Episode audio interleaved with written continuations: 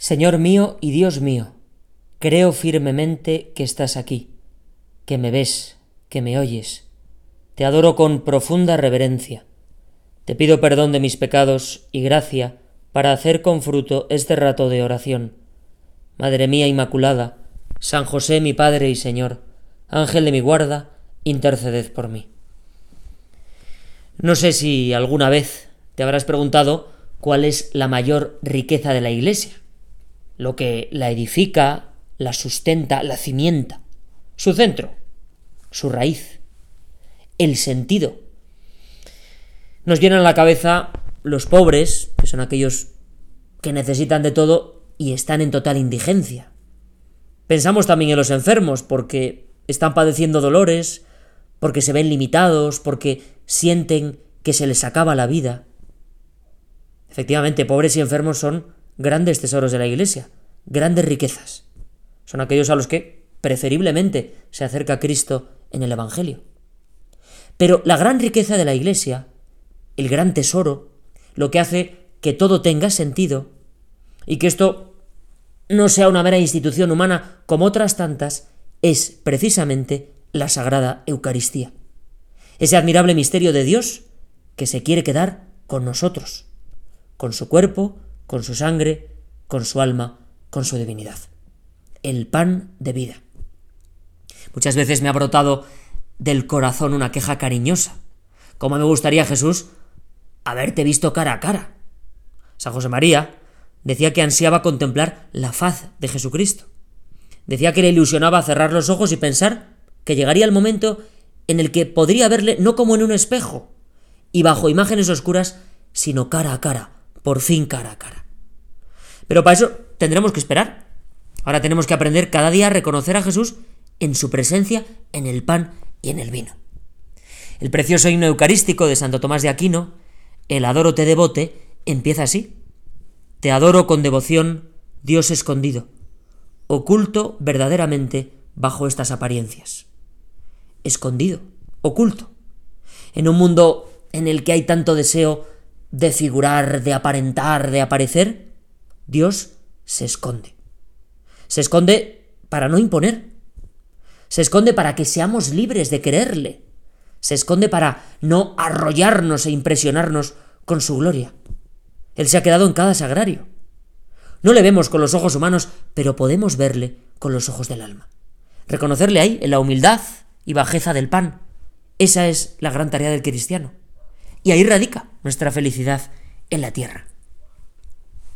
Una de las cosas que más me llama la atención de las apariciones de Jesús resucitado que hemos contemplado hace poco, en el tiempo pascual, es aquello que dicen los evangelistas de que los apóstoles eran incapaces de reconocerlo. O no lo reconocieron. O no sabían que era Jesús. Y dice, pero qué raro, ¿no? Si solo habían pasado tres días desde la última vez que le habían visto. Pero el Señor quería enseñarles que a partir de su resurrección, el modo de percibir su presencia iba a ser distinto.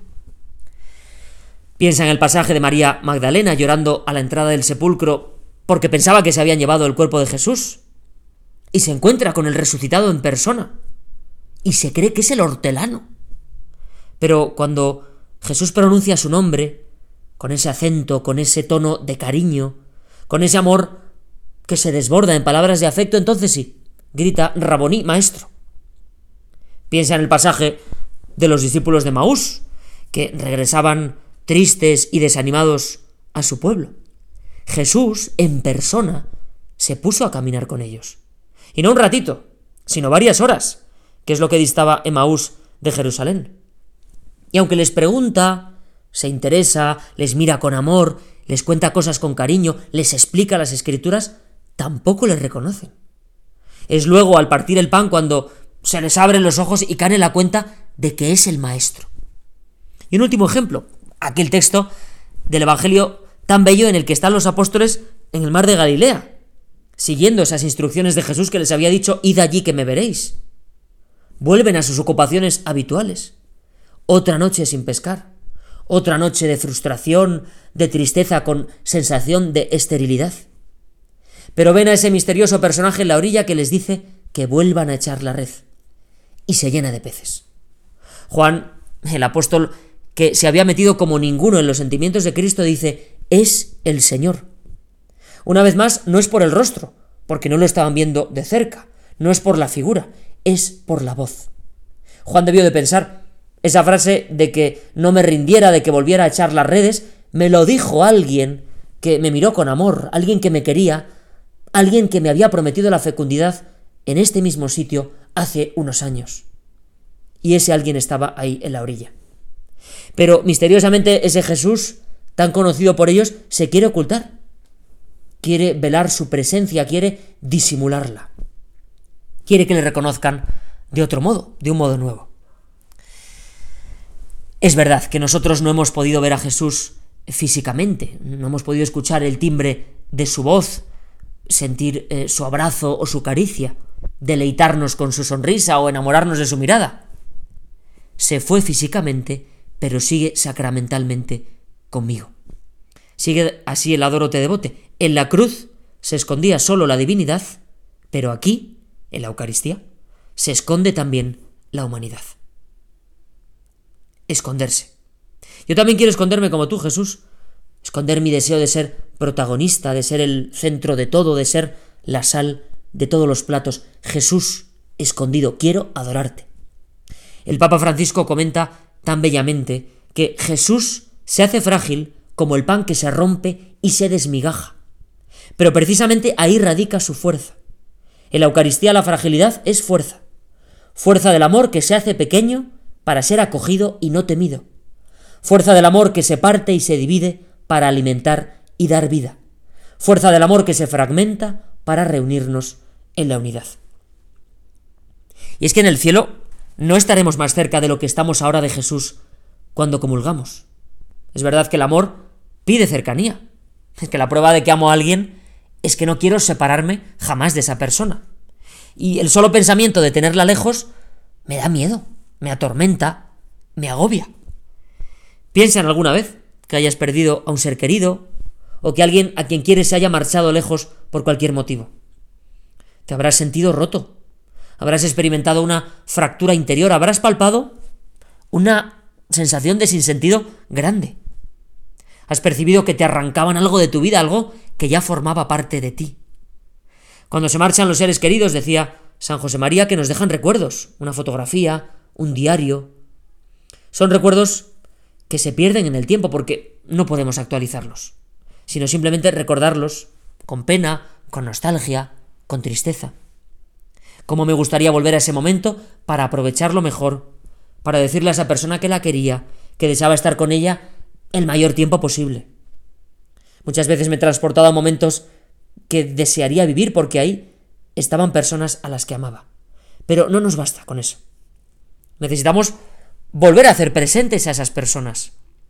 No nos basta con ir al pasado. Las necesitamos hoy y ahora para poder pues disfrutarlas y beneficiarnos y enriquecernos con esa cercanía. Eso que no podemos hacerlo los seres humanos, sí puede hacerlo Dios. Y lo ha hecho. Jesucristo se marchó al cielo, pero quiso quedarse entre nosotros en la Sagrada Eucaristía. La Eucaristía es el eterno presente de Cristo en medio del mundo. Ese presente del que quiere que tú te beneficies, te alimentes, te fortalezcas. Vienen muy al hilo esas palabras realmente bellas de Santa Teresa de Calcuta. Cuando observas el crucifijo puedes entender lo mucho que te amó Jesús en ese momento. Pero cuando miras la sagrada hostia, entiendes lo mucho que te ama Jesús ahora, aquí, en este momento. Y es que la Eucaristía no es un recuerdo, no es un signo, no es un símbolo. Ahí está verdaderamente presente Jesús para sostenerte, para darte fuerza, para ayudarte en los momentos de dificultad y alentarte en los momentos de alegría, para alimentarte. Qué necesario es el alimento para el cuerpo, ¿verdad? Cuando un día no nos da tiempo a desayunar o cuando estamos a dieta o cuando estamos enfermos y no podemos comer las cantidades que desearíamos comer, ¿cómo cuesta? Es que cuando falta el alimento falta la energía, la fuerza, y nos mareamos, nos sentimos fatigados, sin ganas de nada. Eso que nos ocurre con el alimento corporal sucede con mucha mayor intensidad con el alimento espiritual. ¿Con qué realismo nos lo dice Jesús en su discurso del pan de vida que recoge el capítulo 6 de San Juan? Si no coméis la carne del Hijo del Hombre y no bebéis su sangre, no tendréis vida en vosotros. El que come mi carne y bebe mi sangre tiene vida eterna, y yo le resucitaré en el último día. Porque mi carne es verdadera comida, y mi sangre es verdadera bebida. El que come mi carne y bebe mi sangre permanece en mí, y yo en él. Igual que el Padre que me envió vive, y yo vivo por el Padre, así aquel que me come vivirá por mí. Este es el pan que ha bajado del cielo, no como el que comieron los padres y murieron. Quien come este pan vivirá eternamente. Y vaya escándalo que se organizó. Era un discurso tan realista, tan gráfico, tan desbordante de amor que para muchos fue inaceptable. Y le dejaron de seguir, le abandonaron. Comer a Dios, tener una intimidad con Jesús tan grande que habite dentro de nosotros, verle tan débil que sea Él quien llame a las puertas de nuestro corazón y no nosotros. Pero ahí está la fuente de la vida, la fuente de nuestra alegría, la fuente de nuestra vida eterna ya en esta tierra. Si no somos almas de Eucaristía, si no nos alimentamos con frecuencia, al menos los domingos, con el cuerpo y la sangre de Jesús, es que perdemos vigor.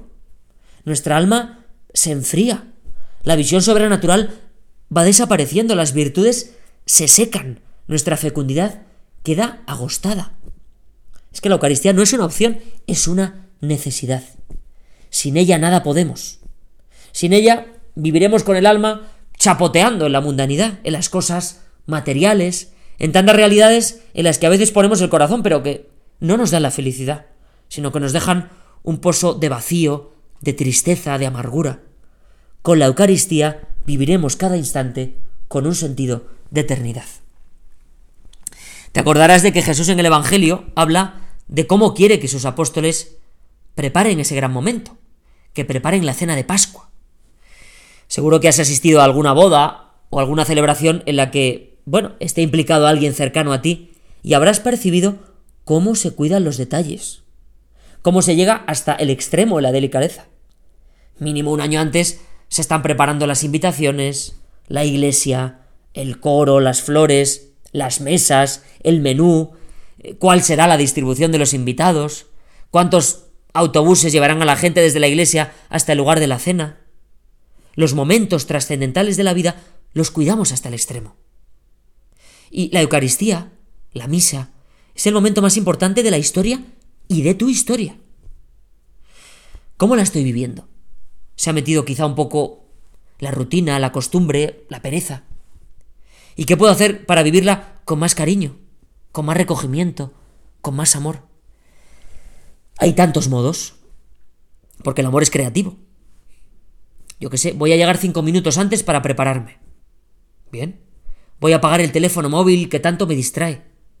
Voy a leer despacio en casa las lecturas, el salmo, el evangelio, para no ir de nuevas. Voy a sentarme más delante en la iglesia para no distraerme con la gente. Voy a poner intenciones grandes en la patena. Durante la consagración voy a adorarte con todo mi ser y te voy a decir en lo secreto de mi corazón que te quiero, que te necesito, que sin ti no puedo nada, que me aumentes la fe, que me ayudes en mis dificultades. Voy a ir incluso en la fila de la comunión en vez de pensando en mis cosas, haciendo comuniones espirituales para caldear mi corazón antes de recibir ese pan de vida eterna. Voy a cerrar los ojos cuando haya comulgado y de rodillas voy a dar gracias a Jesús que viene a mi alma. Tantísimas cosas se pueden hacer. Un alma enamorada jamás deja de buscar medios para corresponder con amor al amor que ha recibido. Seamos creativos para vivir la Eucaristía volcados hacia lo eterno. Así le demostraré a Jesús lo importante que es para mí que se haya quedado en la Eucaristía. El solo hecho de imaginarme por un momento que dejaría de haber misas, que se cierran las iglesias o que se esconden los sagrarios, algo parecido a lo que ocurrió a comienzos de la pandemia, solo hecho de, de imaginármelo me hiela la sangre. Sentiría que me han quitado algo nuclear en mi vida. Perdería sentido todo aquello que hago. Me moriría por dentro. La Eucaristía no es algo prescindible. Que nadie me quite mi misa. Que nadie me quite mi intimidad con Jesús. que nadie me robe ese ansia de alimentarme con el pan de vida. La Eucaristía es la fuente y el culmen de toda la vida cristiana, dice el Concilio Vaticano II. Ahí tu vida encuentra su plenitud, ahí tu vida encuentra su riqueza, su autenticidad. Es ahí donde todos tus actos, donde todo lo que le ofreces al Señor encuentra el verdadero sentido. Porque uniendo todo al sacrificio de Cristo, todo puede alcanzar su verdadera relevancia, una relevancia que es divina. Señor, ayúdame a ser alma de Eucaristía. Que la Eucaristía sea la fuente de mi vida. Ojalá cuando alguien pueda entrar en una misa en la que yo esté y vea mi cara, y vea mi recogimiento, que, que no es fachada, que no es por aparentar, sino que es el recogimiento de un corazón enamorado, cuando vea la forma en la que me dispongo a participar de esa celebración, pueda decir, aquí algo grande está ocurriendo. Y es que, en el colmo de la maravilla, te has querido quedar ahí, has querido seguir ahí en el sagrario. Después de la misa, permaneces. Y ahí me esperas. Esperas que vaya a hacerte compañía. Con qué amor me miras cuando hago una genuflexión llena de cariño, nada más entrar y al salir de la iglesia. Con qué ternura cuando me escapo cinco minutos para hacerte una visita. Con qué afecto cuando digo una jaculatoria siempre que paso cerca de una iglesia y no me es posible entrar. Ahí estás. San José María, en su homilía titulada En la fiesta del Corpus Christi, decía: Os diré que para mí el sagrario ha sido siempre Betania, el lugar tranquilo y apacible donde está Cristo, donde podemos contarle nuestras preocupaciones, nuestros sufrimientos, nuestras ilusiones y nuestras alegrías, con la misma sencillez y naturalidad con que le hablaban aquellos amigos suyos, Marta, María y Lázaro. Y es que a veces bastará con sentarnos y contemplar esa presencia escondida. Otras veces brotará de nuestro corazón la alabanza, Dios mío, qué grande eres. En otras ocasiones iremos rotos porque hemos tenido un disgusto, una mala noticia, un percance. Muchas veces podremos acudir para compartir nuestras alegrías con Él, que es la fuente de toda bendición. Pero que nunca falte esa visita, que no falte esa cercanía, que no falte ese contacto. Aunque estemos fríos, aunque muchas veces no sintamos nada, aunque dudemos, aunque tengamos sequedad o aridez interior, nadie que acude a Jesús vuelve de vacío. Lo importante no es lo que sienta, lo que perciba, lo importante es lo que Cristo hace en mí. Qué cerca está, Señor. En este mes en el que celebramos la solemnidad del Corpus Christi, pidámosle al Señor valorar cada día más su presencia eucarística. Que el sagrario sea nuestro lugar de descanso. El mundo nos vende que descansaremos viendo series una detrás de otra, escuchando música sin medida, comiendo hasta saciarnos, viajando por no sé cuántos países, durmiendo horas y horas. Qué equivocados estamos a veces. Nuestro descanso es poner nuestra alma a los pies de Jesús. Hacer silencio por dentro. Sabernos mirados por un Dios que nos ama de forma desbordante. Recibir esa sobreabundancia de su vida divina que es el sacramento de la Eucaristía.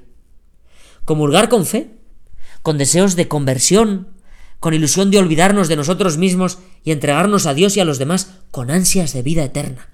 Eso sí que es capaz de llenar toda una vida que sea alma de Eucaristía, Señor, que tenga piedad eucarística. En este sacrificio del Calvario, que se renueva de forma incruenta en cada Eucaristía, en ese sacrificio del Calvario estaba María. Y qué cariño y qué piedad. Cómo conmueve imaginarnos a nuestra Madre besando las llagas de Cristo, acariciando sus heridas, derramando sus lágrimas sobre ese cuerpo y esa sangre entregados por nosotros almas de Eucaristía, Señor. Ese será el camino seguro de mi felicidad. No quiero entretenerme, no quiero distraerme, no quiero anestesiarme con otras cosas que me dejan vacío. Quiero ser alma de Eucaristía para vivir en gracia y sobre todo para vivir de la gracia. Te doy gracias, Dios mío, por los buenos propósitos, afectos e inspiraciones que me has comunicado en este rato de oración. Te pido ayuda para ponerlos por obra Madre mía Inmaculada, San José, mi Padre y Señor, Ángel de mi guarda, interceded por mí.